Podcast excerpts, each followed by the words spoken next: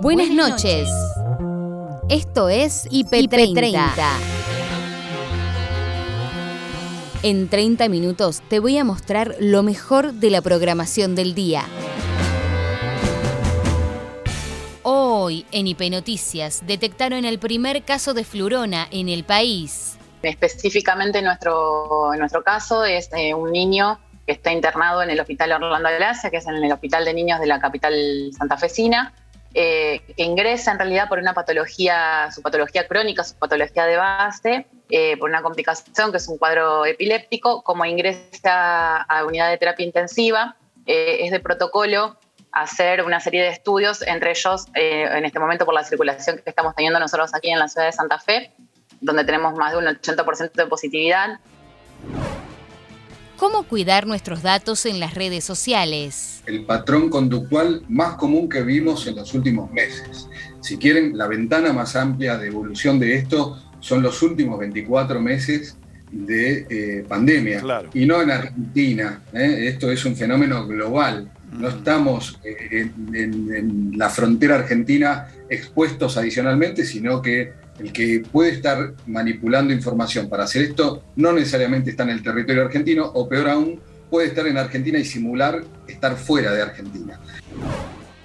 Desde Villa Carlos Paz, Pachu Peña. Tuvimos que parar una semana por, por salieron dos contactos, dos mejor eh, chicos contagiados, Rochi Garzábal y Pedro Alfonso, eh, con contagios leves, porque sufrieron un poco de, fiebre y, cansancio y dolor en el cuerpo, no, no pasó más que eso pero igualmente tuvimos que parar y aislarnos totalmente, estar en burbuja mayormente y cuidándonos mucho. Y sí, viste, hubo muchos casos acá en Córdoba. Eh, eso hizo también que por ahí mucha gente quizás recule y, no venga. Pero hay, gente, hay gente y lo, sentimos en, cada función que, que como que va creciendo.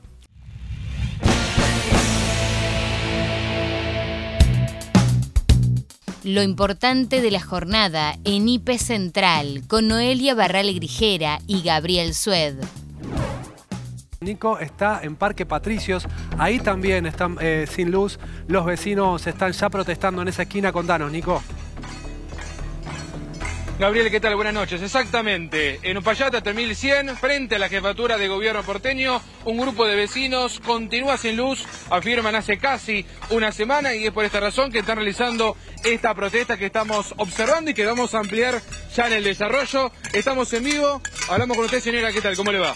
Eh, bueno, eh, protesta porque están sin luz hace casi una semana, ¿es así? Hace una semana que estamos sin luz, hay gente que desde los primeros días de enero está con problemas de electricidad. Nadie nos escucha, ni en Sur, ni en el ENRE. Ayer vinimos a la Casa de Gobierno, tampoco nos atendieron. Necesitamos una solución urgente. Hay gente enferma, gente mayor, hay criaturas, no tenemos ya heladera, no tenemos alimentos, hemos perdido todo lo que teníamos en nuestras heladeras. Hay gente que necesita trabajar porque está trabajando en sus casas, no podemos, no podemos hacer nada y nadie nos escucha. La única manera que tuvimos es esta, cortar la calle y empezar a ver si algún medio nos escuchaba. ¿Existe la angustia de la falta Totalmente. de existe la angustia de la falta de respuestas? Totalmente, la empatía, nadie es empático con la gente. Hay una falta de, respeto al ciudadano. Pagamos nuestros impuestos, para eso sí nos, nos imponen el pago, pero cuando necesitamos de las eh, autoridades, nadie nos escucha. Ahora, ¿con este reclamo han tenido alguna novedad? ¿O cuál es el padecimiento que están teniendo ahora? Estamos teniendo el padecimiento de que tenemos sin luz hace cinco días. Ahora aparentemente está viniendo una cuadrilla. Claro. Pero es, esa es la novedad, digo. Claro. ¿Es necesario llegar a esto para que nos escuchen? El tener que parar una calle, el tener que tener la policía en esta situación cuando tiene que estar cuidando las calles. No es así. La policía está para otros temas, no para estar parando el tránsito porque hay un grupo de gente que no tiene luz. Señora, por último le agradezco el tiempo. Son vecinos naturalmente de la jefatura de gobierno, ahora se han pronunciado también aquí. También acá nos pronunciamos, pero tampoco tuvimos una respuesta. Nos hicieron hacer una nota que debe estar en la basura. Y queremos también aclarar, la casa de gobierno está iluminada. Allá a una cuadra hay una concesión del gobierno de la ciudad de un patio cervecero. Tiene luz, pero es una, una barbaridad las luces que Un hay. contraste muy fuerte, ¿no? Totalmente. Si es necesario eh, eh, eh, po- tener este grupos electrógenos que se los pongan a la gente, no a ellos, a los ciudadanos, no a un grupo cervecero. Gracias, señora, muy amable. Buenas noches. Un testimonio de alguno de lo que ya venimos haciendo en esta jornada con la jefatura de gobierno porteño que está, en este caso, a las espaldas de, de Pablo, el camarógrafo, que ahora está mostrando cómo se encuentra con luz. Lo que están enfatizando los vecinos es que están hace una semana sin el suministro eléctrico y, Gabriel, lo que se repite en la ciudad de Buenos Aires, en la provincia de Buenos Aires, es la angustia de eh, no tener respuestas, de si al menos tuvieran una información fidedigna de que la luz va a volver en uno o dos días, o el tiempo que sea necesario, o el problema es el siguiente, no saben cuándo llega una cuadrilla como para remediar su problema. Y esa es la angustia, no solamente el padecimiento de no tener el suministro eléctrico con todo lo que eso conlleva, sino directamente no sentirse escuchados, Claro. que es otra de las consecuencias que ellos eh, sienten eh, a flor de piel. Romina Carrizo, subsecretaria de Equidad de la provincia de Santa Fe, contó todos los detalles del primer caso detectado de flurona en el país.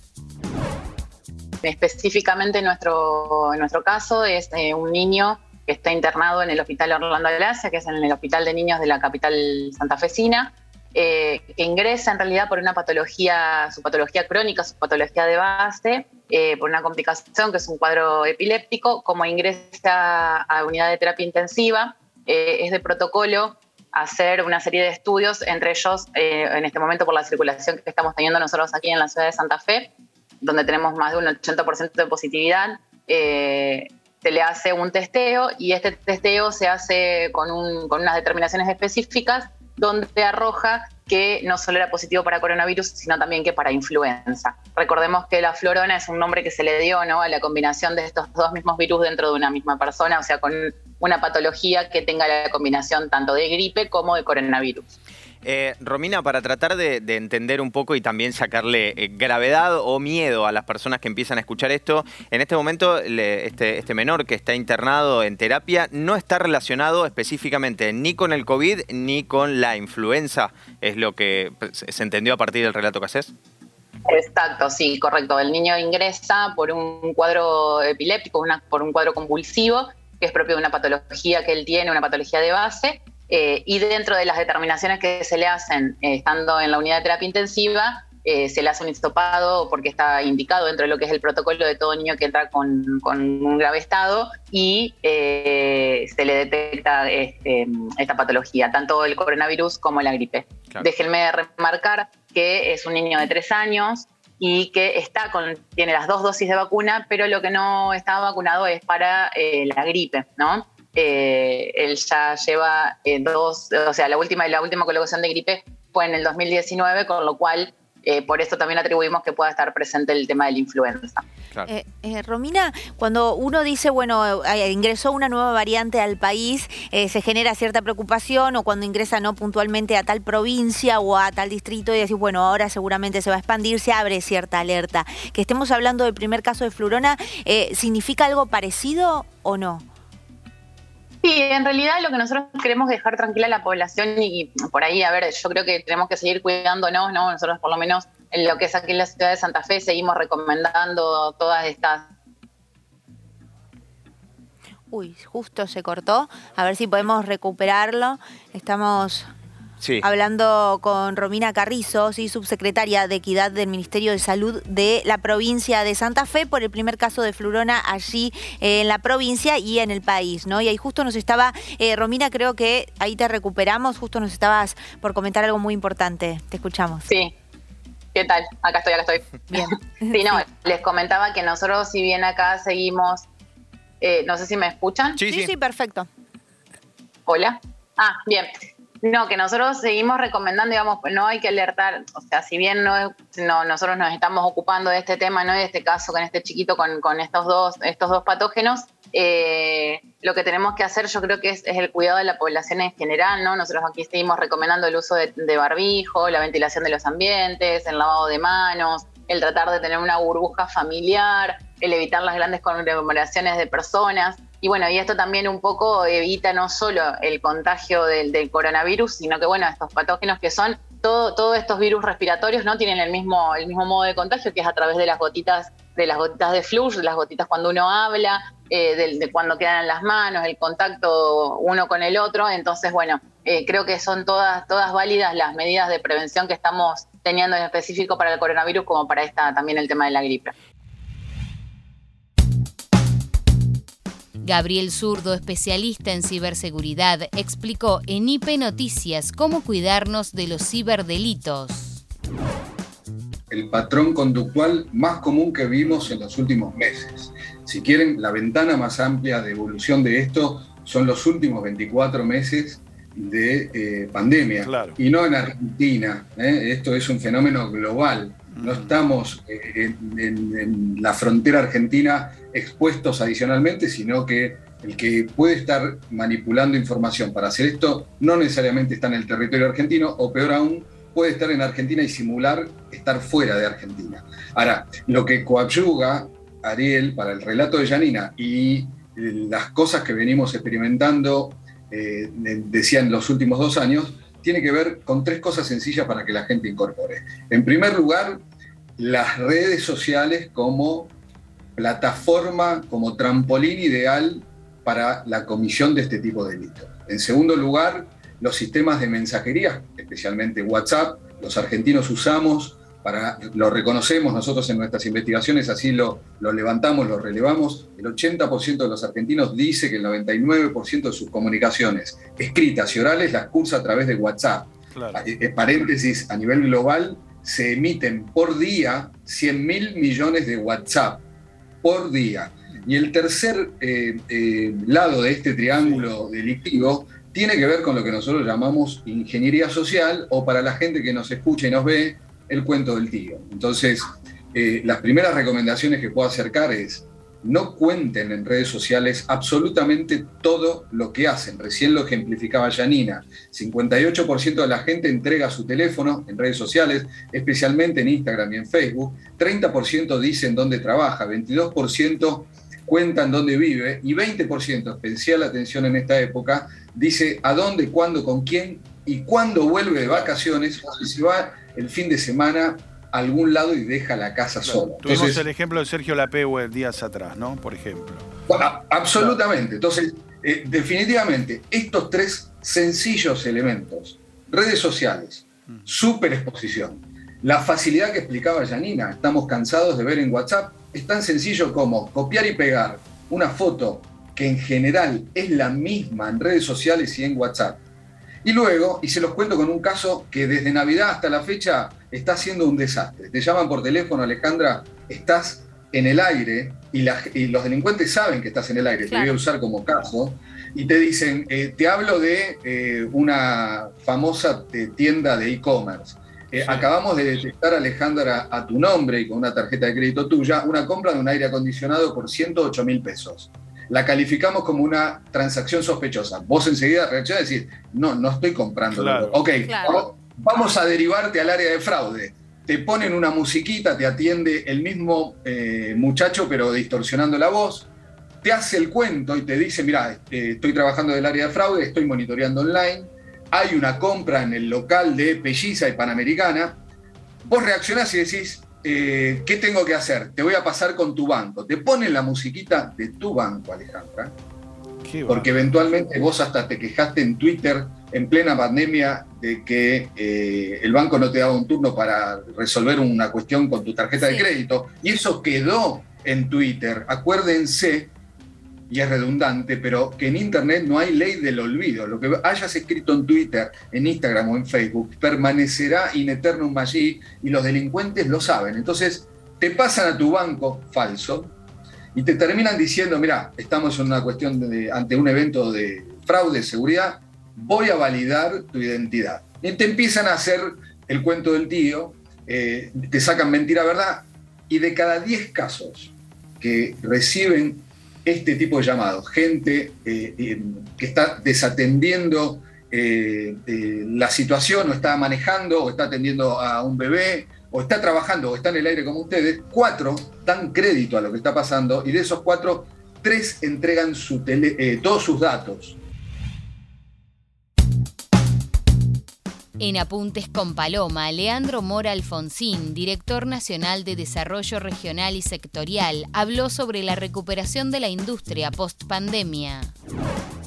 Yo creo que hay un, un factor de cambio fundamental, que hay una decisión de política industrial sobre la importancia que tiene la industria y sobre cómo acompañarla en un proceso de que pueda acelerarse. Los números hablan por sí solos, hoy estamos con una industria que creció eh, en los primeros 11 meses del 2021, que son los datos que tenemos disponibles, un 6% por arriba de 2019. No hablamos de 2020, sino de 2019, previo a la pandemia, para medir bien eh, en esa circunstancia. Veníamos de un proceso que independientemente del efecto que el entorno pandémico y el entorno del COVID tuvo, veníamos de años anteriores donde durante eh, 24 meses consecutivos la industria había caído. Venimos de cuatro, o sea, los cuatro años previos habían sido de un decrecimiento, o sea, una caída del Producto Industrial de 18% casi.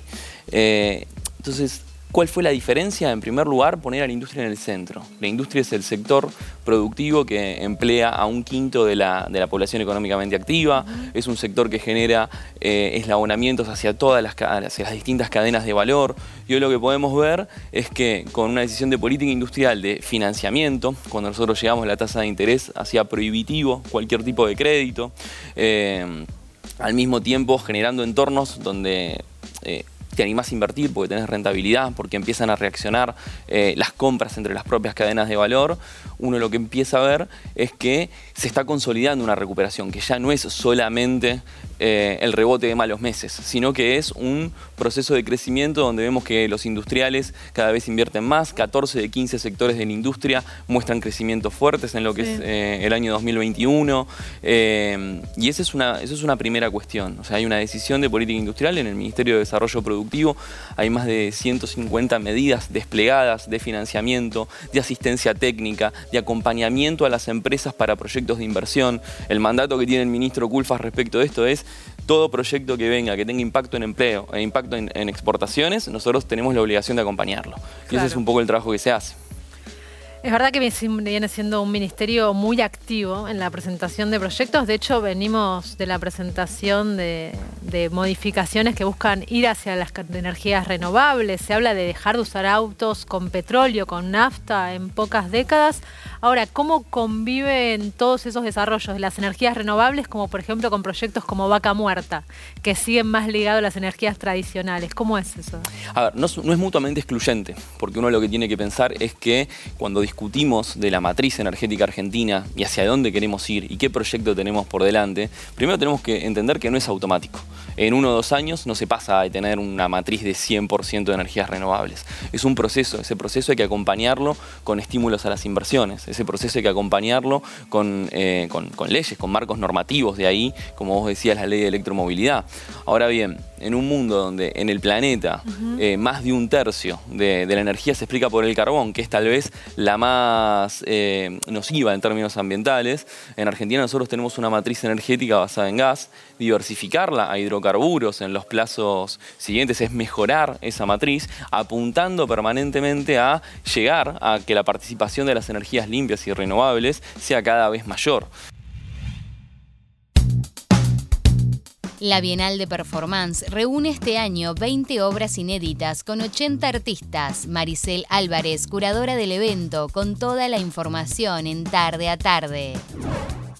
Estamos teniendo una bienal diferente, una bienal expandida en el calendario, una bienal que arrancó en noviembre del año pasado y se extiende hasta abril de este año. Eh, así que bueno, nos tiene trabajando, pero también muy entusiasmadas este, por, por cómo viene desarrollándose. Eh, como bien dijiste, la performance es una práctica artística que se asocia tanto a las artes visuales, es su desprendimiento, digamos, más dinámico, como a las artes vivas, al teatro, a la danza, a la música. Entonces es una práctica muy contaminada por todas estas disciplinas, pero básicamente tiene sus características específicas desde ya la performance.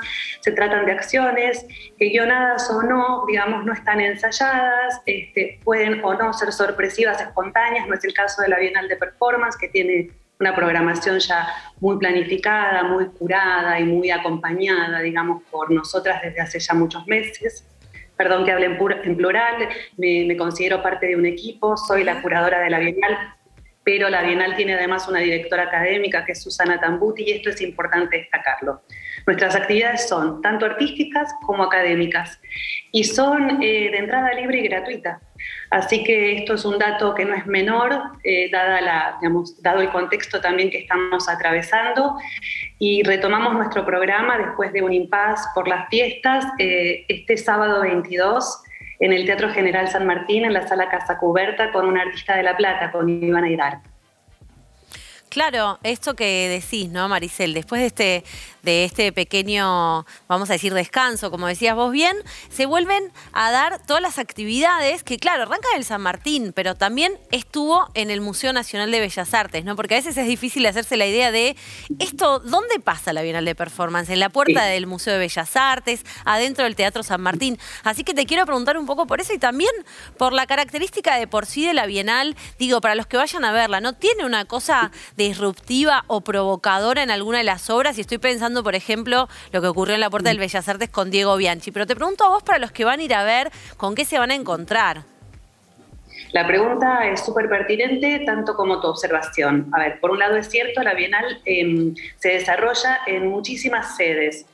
Estas sedes son instituciones tan prestigiosas como la que vos acabas de mencionar, el Museo Nacional de Bellas Artes, eh, pasando por Fundación Proa, por el Museo Moderno, por el Teatro San Martín, son instituciones que se asocian con Bienal de Performance. Entonces, Bienal de Performance no tiene una sede física única, sino que se asocia con todas estas instituciones para presentar en dichos marcos su programa artístico. Entonces, la gente puede ir tanto a ver una pieza como la que vos viste seguramente o a la que vos haces mención, como fue la de Diego Bianchi en las puertas, en las escalinatas de la puerta principal del Museo Nacional de Bellas Artes, como a ver una obra de sala, que si bien no es convencional, sí se va a presentar en un espacio convencional, en una sala, como la de Iván Aidar en el Centro Cultural, eh, perdón, en el Teatro General San Martín. Entonces, dicho esto, cabe entonces destacar que la Bienal es un, es un proyecto que se asocia con los espacios culturales más relevantes eh, de, de, la ciudad de Buenos Aires. En otras, en otras ediciones la Bienal también ha sido federal. Fabiana Fondevila, integrante de la plataforma Mujeres en Acción, expresó lo importante que es para las mujeres que sufren violencia de género contar con redes de ayuda, apoyo y contención emocional. Esto surge cuando hace más o menos un año, eh, con uno de los, de los femicidios más resonantes que tuvimos en la Argentina, que fue el de Úrsula Bahillo, tan anunciado, donde ella había hecho tantas denuncias, donde había gente enterada del riesgo que corría y no hubo posibilidad de evitarlo. Eh, en ese momento, frente a la indignación eh, y la sensación de impotencia, se me ocurrió contactar, eh, echar como una botella al mar, que fue pedirle a otras mujeres que estuvieran igual de angustiadas, indignadas, eh, enojadas, que nos juntáramos a pensar qué podíamos hacer. Y la verdad que se sumó un montón de gente, un montón de mujeres, y fuimos reuniéndonos a lo largo del tiempo pensando distintas acciones posibles, y terminamos con esta, esta idea que es la que estamos llevando adelante, ahora no es una idea, es una realidad, que es una plataforma que se llama mujeresenacción.com.ar, los invito a entrar a mirarla, eh, que es una posibilidad de generar una alianza, una red de mujeres que estamos a disposición. ¿A disposición de quién? De toda mujer que esté atravesando una situación de violencia física, psicológica o de otra naturaleza y que esté necesitando ayuda. Entonces tenemos por un lado la plataforma que está disponible todos los días de la semana y nos vamos turnando las voluntarias, que somos unas cuantas, ahora cuarenta y pico, eh, y que estamos ahí con nuestras caras y nuestros nombres y nuestra invitación abierta a que nos contacten y nos cuenten qué está pasando. Y después tenemos también un área legal y un área psicológica. ¿no? el área psicológica consiste en grupos de acompañamiento que están funcionando en distintos horarios, donde las mujeres se pueden sumar para ser acompañadas por profesionales y a la vez por otras mujeres que están viviendo situaciones similares. Y después tenemos eh, a cargo de la abogada, de la doctora Silvina Barali, el área legal, donde nuestras abogadas asesoran, aconsejan, acompañan y ayudan a las mujeres a destrabar situaciones donde tanto su libertad como su, su em, sí, básicamente su libertad y su bienestar y su seguridad está en riesgo. Esto es lo que venimos haciendo y vamos creciendo, cada vez somos más y cada vez tenemos más pedidos y estamos, la verdad que satisfechas con lo que estamos pudiendo ofrecer. Revivimos la entrevista en IP Cultural al actor Alfredo Arias, consagrado en París, que volvió a Buenos Aires en plena pandemia. Sos sinónimo de teatro, pero estás con una peli que es Hello Andy, ¿no? Que es una experiencia igual que involucra el teatro de alguna forma porque su origen fue teatral. ¿Nos contás un poquito más a ver si nuestra audiencia se va sumando a esta propuesta? Sí. Es decir, eh, eh, la preocupación esencial es de ver de qué manera el teatro puede ser traducido a otro lenguaje audiovisual, acercarlo, en este caso al cine. Sí. Y entonces empezamos por un trabajo performático que se hizo en el Museo Proa, donde Alejandra Radano decía este monólogo en vivo y en directo, como se dice. Y entonces el, el procedimiento que hicimos es ver a partir de ahí cómo lo podíamos hacer crecer. Se filmó en video y después ese video se confió al gran artista visual argentino que vive en Madrid, se llama Juan Gatti. Juan Gatti, que es un genio, quiero hacer un paréntesis ahí, colaborador, ya a esta altura podríamos decir histórico, de Almodóvar. ¿no? Entre Eso es. tantísimas otras cosas que hace, pero para resumírselo a la audiencia. Claro, sí, él ha hecho muchísimos trabajos de gráfica y también de animación en los filmes de, de, Almodóvar y lógicamente es una forma bastante directa de hacerlo conocer por un gran público. Pero digamos, eh, Juan también tiene muchas disciplinas que maneja, es, digamos, es un gran dibujante, es un gran pintor, es un gran decorador, es un gran vestuarista y así tiene en su paleta una cantidad de lenguajes increíbles. Y entonces él tomó ese material de base que le dimos filmado por Ignacio Mayorens y que es un colaborador y un cineasta que trabaja por suerte conmigo. este, y Juan, eh, digamos, hizo explotar ese material teatral en una cantidad de consecuencias visuales que tiene que ver con la pintura, con el cine, con la fotografía. Lo que cuenta esto para decirlo rápido y que el público nos pueda seguir, que es un monólogo en el cual la actriz John Crawford, que fue un ídolo icónico de los años 40 y 50 del cine americano, pide a Andy Warhol, es decir, el gran artista pop americano, si ella no puede ser la musa de una de sus serigrafías, de una de sus pinturas. A partir de ahí se crea un lenguaje eh, entre dos culturas, entre dos mundos, en el cual finalmente un artista le pide al otro la posibilidad de sobrevivir y poderse proyectar en, un otro futuro. Pachu Peña encabeza la cartelera de la temporada teatral con una noche en el hotel. Desde Villa Carlos Paz, el actor contó cómo vive esta temporada 2022. Tuvimos que parar una semana por, por salieron dos contactos, dos mejor eh, chicos contagiados, Rochi Garzábal y Pedro Alfonso, eh, con contagios leves, porque sufrieron un poco de, fiebre y, cansancio y dolor en el cuerpo, no, no pasó más que eso. Pero igualmente tuvimos que parar y aislarnos totalmente, estar en burbuja mayormente y cuidándonos mucho. Y sí, viste, hubo muchos casos acá en Córdoba eh, eso hizo también que por ahí mucha gente quizás recule y, no venga, pero hay, gente, hay gente y lo, sentimos en, cada función que, como que va creciendo. Pero la verdad que cuando hacemos un recorrido por Córdoba vemos que hay mucha gente. A, ver, hubo un poco de miedo, ¿no? Porque Córdoba fue el lugar que recibió la variante Omicron, entonces como que todo el mundo estaba muy pendiente de los contagios. Pero cuando ves las imágenes, la verdad que es una buena temporada. ¿Vos lo sentís así también? ¿Es una buena temporada? Sí, sí, sí, totalmente. Es una, buena temporada. Eh, nos está yendo muy bien, como te digo. Veo mucha gente en la, calle, eh, muchas familias, eh, como que la gente se, acercó. Quizás lo noté más en esta nueva quincena, en el recambio, ahí entró mucha más gente. Y, nada, disfrutando de, esto, este, y que, esa gente se vuelque al teatro. Y es, como te decía, es una obra muy, muy divertida. Te, te divertís desde que te sentás hasta que te vas, eh, te, reís, eh, la pasás muy bien y, la gente se va muy contenta y agradecida. Eso es, es muy lindo. ¿Te seguís tentando antes de decir el chiste o no? ¿O te, te, sigue pasando eso o no? ¿O eso todavía no? Porque todos nos reímos ya, cuando te vemos ya nos reímos, antes de que digas el chiste. Eh, a ver, a veces me metiendo con mis compañeros, eh, no lo busco. En este, este caso, en la comedia, con papel de malo, medio un, un mafioso, va, uno que trabaja para un mafioso. Eh, entonces tengo que mantener por ahí una, una seriedad que me cuesta. pero pero sí, sí, sí, a veces nos, divertimos mucho. Yo me, río mucho con Cachete, con Pedro y, y, con Camilo Nicolás, que es el cordobés, que es la cuota de acá de Córdoba, ¿no? El local. Eh, y Pacho, después de hacer tantos años eh, comedia, de tener tanto vínculo con lo que tenga que ver con la actuación, ¿de alguna manera te, reencontrás desde otro lugar en cada obra? ¿Intentás como, como reencontrarte con esa esencia? ¿Te reinventás, como se suele decir? Sí, un poco me reinvento, pero también sé más o menos lo que busca la gente de mí, o lo que quiere, o lo que espera. Eh, entonces sé por dónde ir. Pero sí, siempre trato de, hacer algo diferente, no, siempre lo mismo. Pero el, fin de todo es que, la gente se divierta, que se ría. Entonces eh, hay que llegar a ese punto. Y hasta acá llegamos por hoy.